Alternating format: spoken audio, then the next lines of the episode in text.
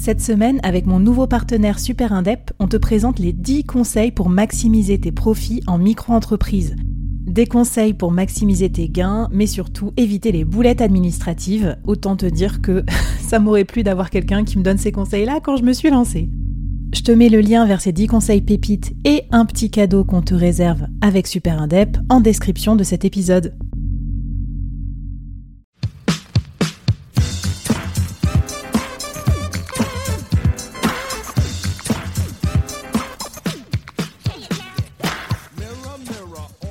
Hello hello et bienvenue sur cette mini-série spéciale Personal Branding. Alors un thème que vous avez tous demandé, plébiscité, euh, qui vous interpelle, intéresse euh, toutes et tous.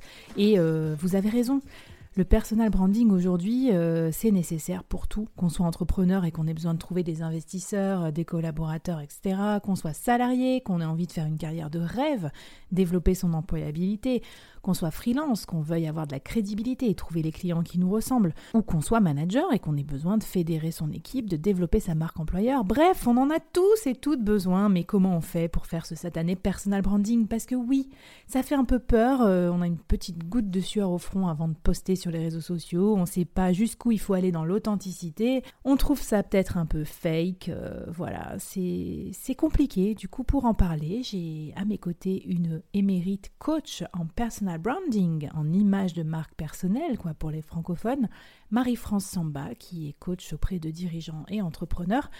Et avec elle, on va regarder la formule magique pour avoir un bon personal branding. Bon alors Marie-France, pour ce premier épisode, on va parler de personnalité jusqu'où on va dans son personal branding pour se révéler? Qu'est-ce qu'on montre de sa personnalité? Donc déjà la première chose peut-être dont il faut se rendre compte, c'est que euh, c'est la fameuse phrase de Simon Sinek qui dit People buy from people. C'est-à-dire que vous vendiez un service ou un produit, les gens vont d'abord s'attacher à votre personnalité, qui vous êtes en tant que personne, et ensuite ils mmh. vont aller s'intéresser à vos produits et à votre, avec, à votre mission, ce pourquoi vous faites les choses finalement. Donc c'est important de pouvoir à un moment donné euh, partager un petit peu de ce que vous êtes, un petit peu de, de, de, votre histoire et de commencer à construire le fameux know, like and trust factor, euh, qui est finalement cette capacité à, à, vous montrer tel que vous êtes, hein, ça peut être des forces, des faiblesses, à raconter un bout de, vos, de votre histoire, à commencer à vous rendre visible, et puis euh, en gardant à l'esprit que si finalement cette démarche-là, euh, qui consiste à être authentique et à vous montrer tel que vous êtes, qui va directement toucher euh, le cœur des gens, donc toucher les émotions. Mmh. Et on sait bien que c'est euh, quand on a nos émotions qui sont touchées, c'est comme ça qu'on achète. Mais génial, mais à force d'authenticité et à force de montrer et dévoiler sa personnalité, notamment sur les réseaux sociaux, est-ce qu'on n'arrive pas un peu dans un truc un peu standardisé? J'ai une personnalité en tête, moi, qui me vient tout de suite. C'est vraiment un personnage, pour le coup, que, personnellement j'admire, dont j'admire le travail et la personnalité, qui est euh, Karl Lagerfeld. Euh, qui est pour moi ben, un, entrepreneur, un designer de, génie. Euh, et justement, j'aime particulièrement citer Karl Lagerfeld parce que c'est un personnage qui est tout à fait clivant. Et c'est justement le hmm. cœur du personal branding. C'est vraiment ne pas hésiter à, euh, à être clivant. Parce que le personal branding, c'est tout sauf vouloir plaire à tout le monde. C'est tout sauf le conformisme. C'est tout sauf le politiquement correct. C'est justement affirmer qui l'on est, avoir un, un, un, point de vue clair, le fameux POV, hein, comme on dit en anglais, le point of view. Donc c'est vraiment mmh affirmer qui l'on est et dire ce, ce en quoi on croit. On ne peut pas plaire à tout le monde et surtout on ne veut pas plaire à tout le monde. Bon, bah écoute, euh, ok, première, première claque, mais ok. Euh, là, je pense que ceux qui sont en train de nous écouter, ils sont en train de voir euh, se dessiner le défi du jour. Hein. ça va être clairement bah, travailler sur votre personnalité. Alors, je vais mettre dans la newsletter un, petit bonus, justement, un portrait chinois pour vous aider à construire votre, votre personnalité de, marque personnelle.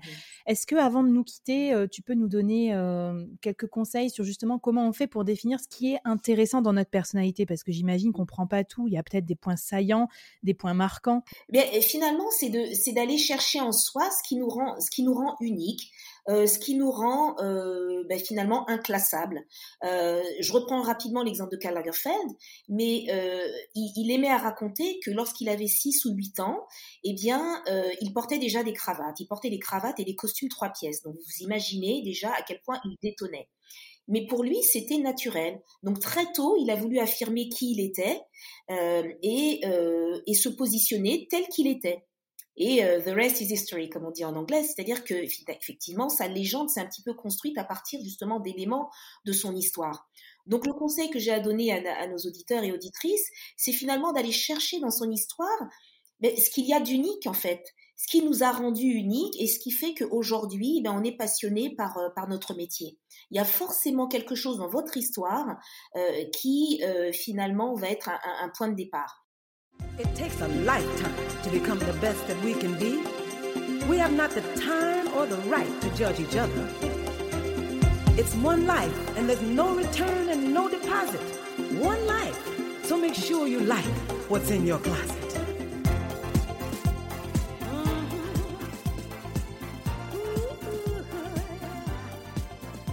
Il y, a un autre, il y a un autre exercice que j'aime euh, à partager avec mes clientes notamment, c'est finalement de prendre un papier et un crayon, de faire une liste de 10 traits de personnalité qui vous sont propres, donc selon vous, et ensuite d'aller voir autour de vous, d'interroger 10 personnes, donc chacune va vous donner peut-être un ou deux traits de personnalité, et ensuite vous confrontez les deux listes.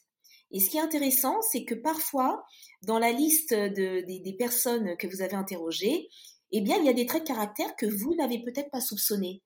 Super, bah, merci pour le conseil. Bah, venez vous montrer au monde euh, sur LinkedIn avec nous, hashtag le board. Venez poser vos questions à Marie-France, venez challenger un petit peu votre, euh, trait de personnalité. Et puis surtout, on se retrouve dans l'épisode numéro 2, parce que la personnalité c'est bien, mais si on n'a aucun objectif, aucune raison d'être, on risque d'être un peu en difficulté ou de s'essouffler dans la construction de sa marque personnelle. Dans l'épisode 2, on va parler de purpose. C'est parti.